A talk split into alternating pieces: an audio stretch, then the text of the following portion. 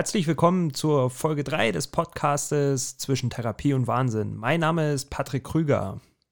Und mein Name ist Steffen Kreisig. Hallo. Ja, hallo zusammen. Hallo Steffen, grüß dich. Ich hoffe, dir geht's gut.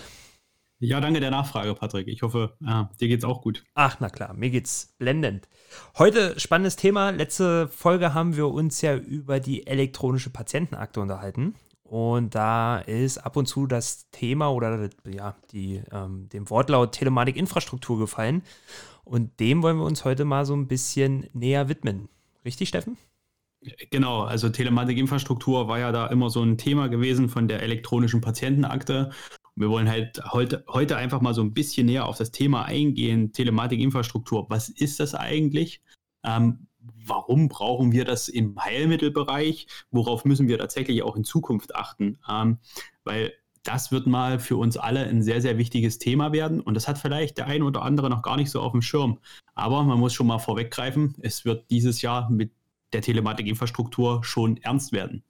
Ja, also du hast ja gerade den Heilmittelbereich angesprochen. Ich glaube eben halt auch, ähm, ein, also von Seiten des Patienten außen ähm, ist das vielleicht auch ganz interessant, einfach mal zu wissen, was da gerade so vor sich geht. Weil am Ende des Tages geht es ja um meine Daten als Patienten, richtig? Genau, das ist vollkommen korrekt. Aber bevor wir, glaube ich, erstmal so in dieses Thema einsteigen, ähm, wäre es ganz wichtig, einmal die Telematikinfrastruktur so ein bisschen auseinander zu klamüsern. Ähm, Patrick, kannst du vielleicht mal den Zuhörern erklären, was ist denn eigentlich eine Telematikinfrastruktur oder was kann man sich darunter vorstellen? Mm, ja, also mm, ganz, also ist natürlich ein sehr, sehr technisches Thema, ne? das muss man halt einfach so sagen. Wir versuchen es mal so einfach wie möglich zu erklären. Im Prinzip ist die Telematikinfrastruktur die Datenautobahn, die geschützte Datenautobahn, die es uns ermöglicht, im Gesundheitswesen ähm, miteinander zu kommunizieren. Allerdings nicht ähm, im Prinzip ähm, über das freie Internet, sondern es ist ein, ja, ein, das Internet vom Internet fürs Gesundheitswesen und man nennt das immer ganz gerne die Datenautobahn. Es ist im Prinzip wie die A2, die quer durch Deutschland geht oder die A7, ähm, wo unsere Daten gesichert ähm, in, in beide Richtungen laufen. Also immer von Leistungserbringer zu Leistungserbringer und dazwischen ist der Patient. Ähm, und dann gibt es verschiedene Abfahrten, wo die jeweiligen ähm, Spieler des, ähm, ja, des, des Gesundheitswesens dran angeschlossen sind. Also da gibt es eine Abfahrt mal für die Apotheke, mal fürs Krankenhaus, mal für den Heilmittelerbringer, mal für die Krankenkasse. Und je nachdem gibt es natürlich dazu auch wieder Auffahrten. Das heißt, wenn ich Daten ähm, weggebe, kann ich auch neue Daten hinzufügen. Ich glaube, das war vielleicht so, so, dass man sich das mal vorstellen kann, was da eigentlich passiert. Also kurz zusammengefasst, im Prinzip ähm, ist das ein ein Server, der irgendwo steht, also ich sage mal beim Gesundheitsministerium, dort werden unsere Patientendaten im Endeffekt drauf gespeichert. Ähm, zum Beispiel ähm, von mir aus, ja, später mal das E-Rezept ähm, oder die elektronische Verordnung, um das mal besser auszudrücken. Ähm, dann natürlich auch Bonushefte, ähm, dann MRT-Berichte und so weiter und so fort, ähm, wo wir dann alle drauf zugreifen können. Natürlich immer nur in unserem Bereich, den wir vor, verantworten. Das heißt, hier würde es dann auch nochmal Bereiche geben, die für die Heilmittelerbringer unterschiedlich sein werden. Also für Logopäden, Physiotherapeuten und so weiter und so fort. Und ich als Patient kann halt auch nochmal entscheiden, wer darf denn was im Prinzip von meiner Patientenakte sehen und wer nicht. Ähm, das hat man ja in der vorhergehenden Folge auch schon mal so ein bisschen mit erklärt. Ich glaube, da ist es ganz gut rübergekommen. Nichtsdestotrotz hattest du jetzt gerade erwähnt, dass es da Auf- und Abfahrten gibt. Und da hattest auch schon die Apotheken und, und die Krankenhäuser angeschlossen. Ähm, aber soweit ich mich jetzt daran erinnere, ist es so, dass die ja bereits schon an die Telematikinfrastruktur angebunden sind. Ja, genau. Also ähm, Apotheken, Ärzte und Krankenhäuser ähm, sind an die Telematikinfrastruktur schon angeschlossen. Ähm, das ist natürlich ein Riesenprojekt. Ne? Ähm, da ja, braucht man eben halt auch wieder gewisse Hardware, um sich dort anzuschließen. Ähm, man muss, man muss sich dafür bereit, also was heißt bereit erklären, man muss dafür offen sein, dass man es machen kann. Am Ende wurde es jetzt zum Beispiel bei den Ärzten eine, eine Pflicht sozusagen, sich dort anzubinden, sonst ähm, gab es auch einen Honorarabzug oder geht man der Gefahr eines Honorarabzuges. Also man baut da von Seiten der Bundesregierung tatsächlich auch so einen gewissen Druck auf, den ich persönlich gut finde, weil wir uns ziemlich viele Jahre ähm, davor versteckt haben oder den Datenschutz vorgeschoben haben oder was auch immer, um nicht in die Digitalisierung reinzugehen. Jetzt ist das natürlich, wenn man jetzt so da sitzt und aus der Branche nicht kommt oder das nicht so richtig versteht, fragt man sich vielleicht, ähm, Steffen, warum, warum macht man das so kompliziert? Also warum ähm, kann man nicht einfach ähm, mit einer App beispielsweise jetzt in die Praxis gehen und sagen, hier sind meine pa Patientendaten drauf und kümmere dich mal darum? Also, du hattest es ja vorhin schon mit erwähnt, und zwar geht es hier eindeutig um den äh, Datenschutz des Patienten. Das heißt, diese Daten sind natürlich ein sehr, sehr wichtiges Gut und wer Gesundheitsdaten einmal in der Hand hat, der kann damit auch ähm, ja, nicht nur gute Dinge tun, sondern wahrscheinlich auch schlechte Dinge. Und ähm, dieses will man natürlich vermeiden. Und wenn wir uns jetzt mal überlegen, dass vielleicht ein Google oder ein Amazon oder wer auch immer Gesundheitsdaten nochmal von uns mit dazu bekommt, ähm, das möchte ich mir so gar nicht ausmalen. Deshalb finde ich das gar nicht so schlecht, dass man sagt, ähm, hier ist es wirklich so, dass die Bundesregierung im Prinzip das Gesundheitsministerium die Hoheit über, der, über die Daten hat und dass niemand anderes als Drittanbieter sozusagen darauf zugreifen kann, sondern dass ich dann im Endeffekt alleine entscheide als Patient, wer darf denn was sehen und ähm, ja, dass ich dann dafür auch nochmal komplett andere Voraussetzungen in den Praxen brauche. Da kommen wir dann später nochmal dazu. Ähm, aber wahrscheinlich macht es das so ein bisschen einfacher, ja, darüber auch mal zu diskutieren. Ähm, wie wir, wir schimpfen ja immer über den Datenschutz, aber ich glaube, in diesem Punkt ist der immens wichtig, ähm, sodass wirklich keine Daten an, an Drittanbieter kommen und dass das wirklich auch meine Daten bleiben.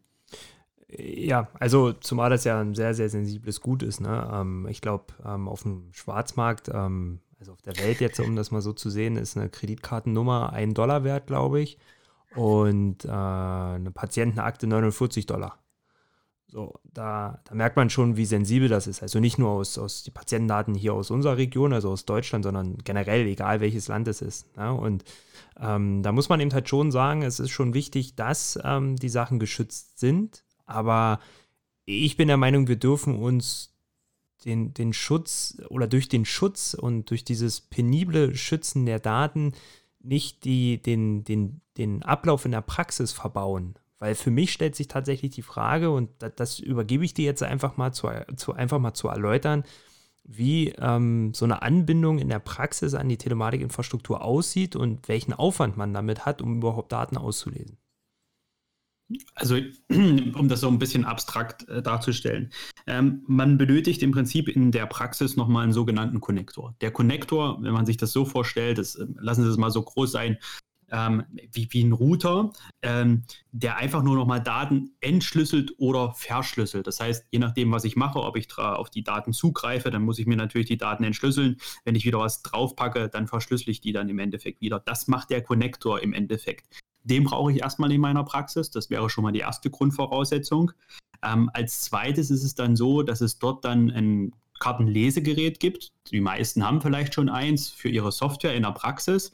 Ähm, das wird aber dann da nicht mehr funktionieren, weil ähm, im nächsten Schritt wird es so sein, dass es dort einen Heilberufeausweis gibt, den jeder dann im Gesundheitswesen bekommt für seine Praxis im Endeffekt. Also der Physiotherapeut, der Ergotherapeut, ähm, der Logopäde, die Logopädin, wie auch immer, die haben dann im Prinzip nochmal so ein Terminal ja, bei sich an der Anmeldung stehen und da steckt dann der Heilberufeausweis drin. Und wenn ich jetzt als Patient in die Praxis hineinkomme, dann ähm, lege ich dort meine Chipkarte auf und ich oder beziehungsweise ich kann dann auch nochmal entscheiden mit, mit der Eingabe der PIN-Nummer, welche Daten ich denn für die jeweilige Praxis dann auch nochmal freigebe. Und Sie können dann im Endeffekt auf meine ähm, Patientendaten zugreifen. Ich glaube, diese, diese Annahme von Patienten, so wie wir es heute haben, ähm, und wir transferieren das mal in die digitale Zukunft. Ich weiß nicht, ob es tatsächlich aufwendiger ist. Am Anfang wahrscheinlich schon, weil ich mich natürlich umgewöhnen muss. Ähm, was muss ich mit dem Patienten alles machen? Ähm, ich denke aber danach, wenn, wenn wir das tatsächlich praktizieren und das permanent läuft, würde es für uns jetzt nicht unbedingt mehr Aufwand werden, ähm, muss man vielleicht sagen, sondern es wird sich alles verschieben, weil wir machen dann eh alles elektronisch. Also diesen Zwischenschritt, wo wir sagen, wir haben einen Teil elektronisch, einen Teil in Papierform, das wird es ja dann später nicht mehr geben. Und ähm, das macht Hoffnung darauf, dass wir auch da so eine Entbürokratisierung bekommen. Und die bekommen wir halt nur mal digital. Das ist auch das, was wir schon mal in der ersten Folge mit angesprochen haben. Und das sind die Schritte da, wo es hingeht. Ähm, Klar muss uns auch sein, wenn ich jetzt ähm, irgendwelche Daten haben möchte, dann muss der Patient jedes Mal seine PIN mit eingeben. Also wenn ich jetzt zum Beispiel sage, lieber Patient, lieber Patrick, ich brauche von dir zum Beispiel nochmal ähm, von mir aus dem Befundbericht vom MRT von vor zwei Wochen und ähm, du musst den nochmal freigeben, dann musst du halt da nochmal deine PIN-Nummer im Prinzip eingeben und dann habe ich erst die Möglichkeit, darauf zuzugreifen. Und ich glaube, diese Bedingungen, die wir dann da haben, die ändern sich, weil dann kommt nicht mehr der Patrick äh, zu mir in die Praxis mit einem Bericht in Papierform und ich scanne die ein, sondern ich habe es halt gleich digital da. Ähm, ja, für den einen mag das jetzt vielleicht aufwendiger klingen, für den anderen eher weniger. Ähm, tatsächlich, wenn man es ein paar Mal wahrscheinlich gemacht hat, wird es schneller gehen, weil ich muss den ganzen Quatsch dann im Prinzip nicht nochmal einscannen oder mir kopieren. Also da haben wir dann auch nochmal Vorteile und ich habe es immer dann zur Hand, wenn ich es brauche. Ich glaube, wir, ich glaube, man kann sich das noch nicht so richtig vorstellen, weil das so eine abstrakte Denk, also so, so ein abstraktes Ding ist, was noch so in der Ferne liegt. Obwohl es ja nicht in der Ferne ist, weil es kommt ja immer näher. Ähm, genau. Aber wir genau. können uns das eben halt einfach nicht vorstellen. Aber ich habe mal jetzt noch mal so ein paar Einwände, die wir auf den oder in unserem Alltag im Prinzip bezüglich diesem Thema immer wieder bekommen. Und da mhm. hoffe ich, dass du, dass du gut vorbereitet bist. Zum Beispiel ähm, haben wir in Deutschland ja das Problem, dass wir nicht flächendeckendes Internet haben. Wie würde denn das mhm. ablaufen? Also ist das eine Grundvoraussetzung oder geht das jetzt mal ganz blöd gefragt auch ohne Internet? Also es, es wird tatsächlich nicht ohne Internet gehen. Ähm, auch da äh, ist man dran, weil wir alle wissen, das 5G-Netz wird ausgebaut. Und ähm, da hat man sich auf die Fahne geschrieben, dass es natürlich eher so die Regionen als erstes bekommen, ähm, die eine schlechte Internetanbindung haben, beziehungsweise keine Internetanbindung, damit man da die Möglichkeit hat, äh, Daten überhaupt auszutauschen. Natürlich wird es dann wahrscheinlich im ersten Schritt nicht möglich sein, dass ich mich dort ähm, freiwillig an diese Telematik-Infrastruktur anschließe, weil ich halt vielleicht spezielle Rahmenbedingungen noch nicht erfüllen kann, wie zum Beispiel dieses Internet oder schnelles Internet in dem Fall. Und ähm, wo ich dann sagen muss, okay, ich muss hier vielleicht nochmal zwei, drei, vier Monate warten, bis ich dann ähm, das zur Verfügung gestellt bekomme. Okay. Ähm, also ohne Internet geht es nicht, aber die Bundesregierung hat ja 2019, glaube ich, ist das mhm. jetzt schon 2000, ich glaube 2019, ja, ja mitbekommen, ja. dass wir ein bisschen leichtes Problem haben oder hinterherhängen mit dem Netzausbau. Also das Problem wird sich auch in der Zukunft legen. Ähm, dann nochmal so ein Einwand, was, also wenn man so in so einer Praxis ist, dann ähm, hören wir mal ganz oft, okay, und was ist mit den alten Patienten? Ja, also genau darum hat man sich natürlich auch sehr, sehr viele Gedanken gemacht dass ich natürlich auch hier irgendwo die 80-Jährigen, 85-Jährigen und so weiter habe, ähm, wo ich sage, die kann ich so gar nicht wirklich mitnehmen. Aber auch da gibt es Möglichkeiten, dass ich Patienten mitnehme und sei es im ersten Schritt, ähm, wenn wir sagen, es gibt von mir aus das elektronische Rezept, was ja im Apothekenbereich ab nächstes Jahr eingeführt werden soll. Ähm, dass die Patienten dort ähm, ja einen QR-Code aufs Rezept draufgedruckt bekommen, dass die gar nicht erst ein Smartphone brauchen und irgendwie eine App, wo die elektronische Patientenakte da drin ist, wo ich dann noch verschiedene Einstellungen machen kann. Das braucht man da gar nicht, weil hier gibt es wirklich Mittel und Wege, um auch diese Patienten mitzunehmen. Also wie gesagt, QR-Code zum Beispiel auf ein Rezept draufgedruckt, so dass der Patient dann trotzdem noch in seine Apotheke gehen kann, sein Medikament bekommt, ohne dass er jetzt irgendwie eine App benutzt. Ähm, des Weiteren, um überhaupt erstmal so diese elektronische Patientenakte einzureichen oder zu richten, ähm, hat man im Folge 2 ja auch schon mal erwähnt, ähm, ist die Möglichkeit, dass ich zu meiner Krankenkasse direkt hingehe, ähm, die mir das Ganze dann einrichten, ohne dass ich überhaupt einen PC oder ein Smartphone habe. Also diese Möglichkeiten gibt es mittlerweile. Wenn Corona es zulässt. Das muss man dazu sagen, ja. Okay, also auch da hat man sich ähm, Gedanken gemacht und ich glaube, auch hier wird das so ein, so ein schleichender Übergang halt einfach sein. Ne? Ähm, äh, aber was ich mich halt auch wirklich immer frage, ist, klar hat man einen, einen, gewissen Altersdurchschnitt in der Praxis, aber ist ja wirklich so ähm, tendenziell hoch. Also weißt du, was ich meine? Weil ich kann mich ja. daran erinnern, dass wir so vor, vor zwei, drei Jahren Diskussionen geführt haben, dass sich ähm, des, des Durchschnittsalters äh, der Patienten in der Therapie ähm, deutlich verjüngert. Also dass wir immer mehr jüngere Patienten auch bekommen. Fairerweise muss man ja auch sagen, wir haben ja natürlich auch noch den Wandel dahin ähm, von dem Patientenklientel her, dass die, ähm, die heute 60 sind, dass die irgendwie auch schon alle mit, mit, mit, mit ein Smartphone ähm, älter werden, sage ich jetzt einfach mal, beziehungsweise die dann auch einen PC in, in ihrer Arbeitswelt haben. Das heißt, dieses Verschieben, dass ich eh damit klarkomme, ähm, ist, glaube ich, auch noch relativ groß. Und ähm, auf kurz oder lang wird es dann natürlich schon möglich sein, dass mehr Leute mit einem Smartphone dann bei mir in der Praxis stehen, mit der elektronischen Patientenakte, wie auch immer, ähm, als das, was wir jetzt vielleicht uns ausmalen. Und wir hatten da auch, glaube ich, mal so eine Umfrage gehabt, ähm, die wir da auch ab und zu mal mit eingestreut haben. Und da hat man es ja auch schon gesehen, dass tendenziell auch die Älteren ähm, von dieser von dieser Patientenakte profitieren. Ähm, ja, genau. Also das ist ja wirklich so, dass das, ähm, was ja überraschend ist, ich glaube, ich weiß gar nicht mehr, von wem war denn das, ähm, von der Bitkom, glaube ich, war das so, so eine Umfrage gewesen. Ja, genau. Und das hat mich auch überrascht. Also da waren, glaube ich, 67 Prozent der über 65-Jährigen wünschen sich mehr ähm, digitale ähm, Anwendungen im Gesundheitswesen, also E-Rezept, elektronische Patientenakte. Ähm, hätte ich so nicht gedacht. Habe ich auch nicht für möglich gehalten. Ähm, aber wir haben ja jetzt schon relativ viel drüber gesprochen, wie das Ganze ablaufen soll. Jetzt ist natürlich auch immer die Frage, die, die, die wir auch gestellt bekommen in der Praxis. Hm, wie sieht es denn aus? Wann passiert denn das Ganze? Weil viele sagen ja, ach naja, das hat ja noch alles Zeit, das, äh, was wir hier so erzählen, zwei, drei, vier, fünf, sechs, sieben Jahre, aber nicht gleich morgen, sage ich jetzt einfach mal. Und das wird sich natürlich jetzt ändern. Kannst du dazu schon was sagen, Patrick? Ähm, ja, also aktuell ist es ja so, es gibt das digitale Versorgungsgesetz, das ist im Dezember 2019 in Kraft getreten. Und da wurde das erste Mal ähm, explizit drüber gesprochen. Also da wurde festgelegt, dass an die Telematikinfrastruktur sich ähm, Krankenkassen, ähm, Apotheken, Ärzte und Krankenhäuser bis zum Datum X, Mitte letzten Jahres beispielsweise, ähm, dort anschließen müssen und physiotherapeutische Einrichtungen sich ähm, freiwillig ab den 1.7.2021 anschließen können. So, jetzt hat man dann die Frage gestellt, warum denn nur physiotherapeutische Praxen? Was ich persönlich auch, also verstehe nicht, warum man den Bereich unterteilt. Ne? Ähm, weil wenn man es macht, dann kann man es auch gleich richtig machen. Aktuell gibt es einen Referentenentwurf, ähm, wo drin steht, dass es der gesamte Heilmittelbereich werden kann, soll. So, was für mich auch Sinn macht, aber es ist eben halt noch ein Referentenentwurf und der noch nicht umgesetzt ist. Ähm, zudem, also können wir nur das sagen, was im digitalen Versorgungsgesetz steht und da steht drin, ab dem 1.7.2021 können sich physiotherapeutische Praxen freiwillig an die Telematikinfrastruktur anbinden. So, und äh, jetzt muss man sagen, also jeder, der eine Praxis Internet hat und jeder, der eine Praxissoftware nutzt, sollte auch diese freiwillige Anbindung durchführen. So, jetzt ist die Frage, du hattest ja schon gesagt, man braucht da so einen Connector, einen Heilberuferausweis und nochmal so ein neues Kartenterminal, dass man das überhaupt alles irgendwie nutzen kann. So, jetzt steht man wahrscheinlich da und denkt sich, oh Gott, oh Gott, oh Gott, kostet alles wieder einen Haufen Geld und wer soll mir das bezahlen? So, und ähm, ich denke mal da, ähm, Steffen, hast du noch ein paar Infos, ähm, wie es mit Fördermöglichkeiten und, und wie das eigentlich alles ablaufen soll? Weil die Erfahrung hat man ja im Apothekenbereich jetzt schon gesammelt.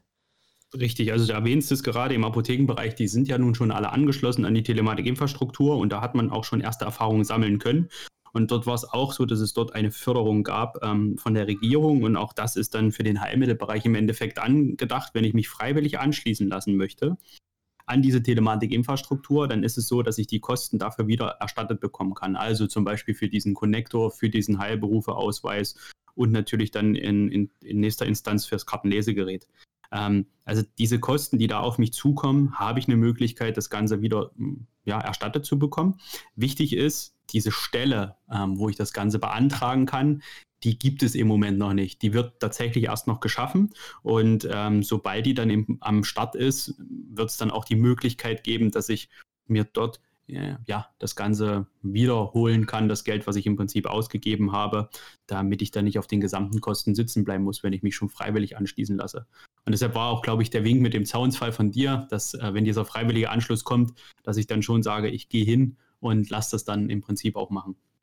Ja, also hier muss man dazu sagen, die ähm, jeweiligen Berufsverbände ähm, verhandeln äh, mit den Krankenkassen oder haben den Auftrag von der Bundesregierung bekommen, mit den ähm, Kostenträgern zu verhandeln, wie groß dieses ähm, Förderpaket aussieht oder ja, ist dann im Endeffekt und welche ähm, Hardware-Komponenten ähm, brauche ich dann für die Heilmittelpraxis. Da ist man gerade noch in Gesprächen. Da soll im Frühjahr geklärt werden. Und ich denke mal, dann weiß man auch, wo man die Förderung ähm, ja, ähm, durch, also beantragen kann. Ich glaube, wenn das soweit ist, werden wir das auch nochmal ähm, ja, kundtun. Ähm, was, man, was man sagen muss, also das, das ist ja so generell ja nicht nur ein Vorteil für die Praxis, sondern ja auch für den Patienten. Ne? Ähm, und gerade so diese Förderung, was ich eigentlich sagen wollte, habe gerade den Faden verloren, was ja nicht schlimm ist. Ähm, was ich eigentlich sagen wollte, war, ähm, es ist ja so, dass ähm, es einen Digitalisierungsfonds in einem Gesundheitswesen gibt. Also die gesetzlichen Krankenkassen, aber auch die privaten ähm, mussten in den vergangenen oder im vergangenen Jahr einen Fonds gründen, wo sie ähm, eingezahlt haben, um die Digitalisierung im Gesundheitswesen nach vorne zu bringen. Und daraus schöpfen im Prinzip ähm, Ärzte, Apotheken, Krankenhäuser, aber dann auch der Heilmittelbereich ähm, und später auch die Pflegeeinrichtungen tatsächlich, wenn sie sich an die Telematikinfrastruktur anbinden sollen, können und wollen.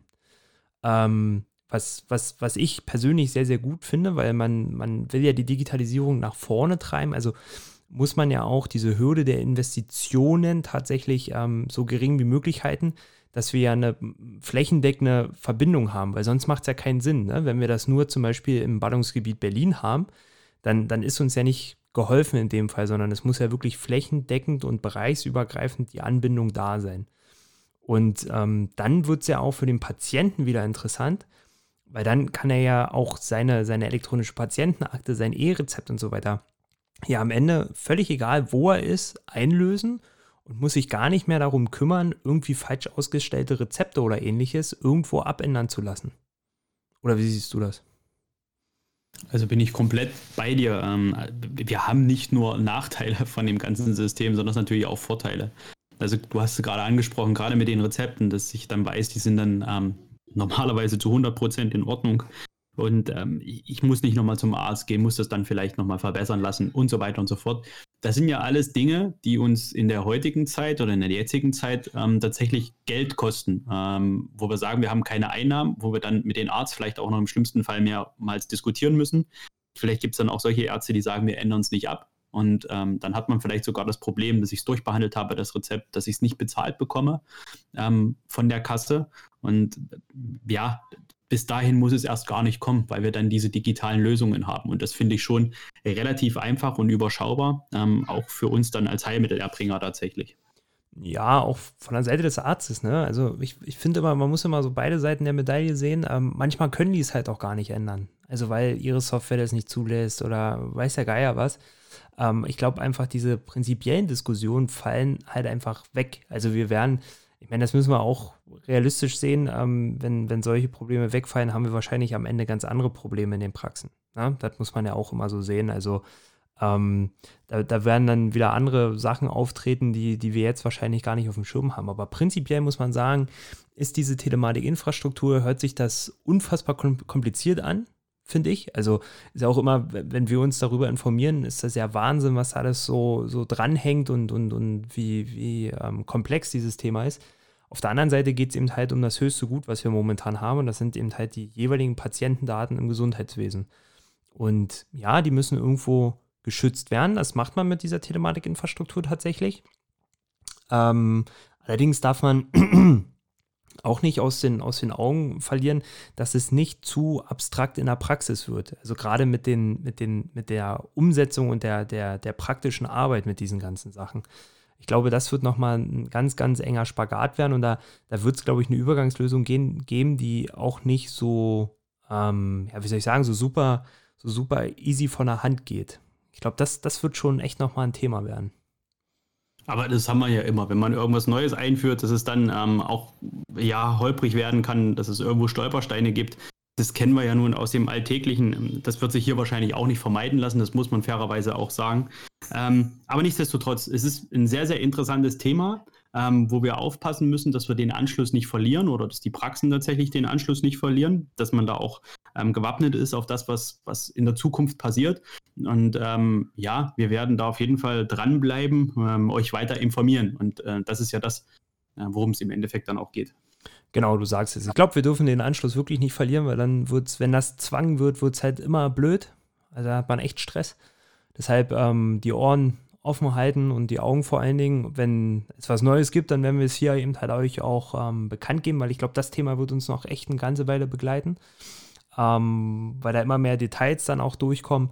Aber ist schon, schon super interessant und ähm, ja, wir hoffen, dass euch die Folge gefallen hat. Oder Steffen, hast du noch einen Punkt? Sonst würde ich sagen.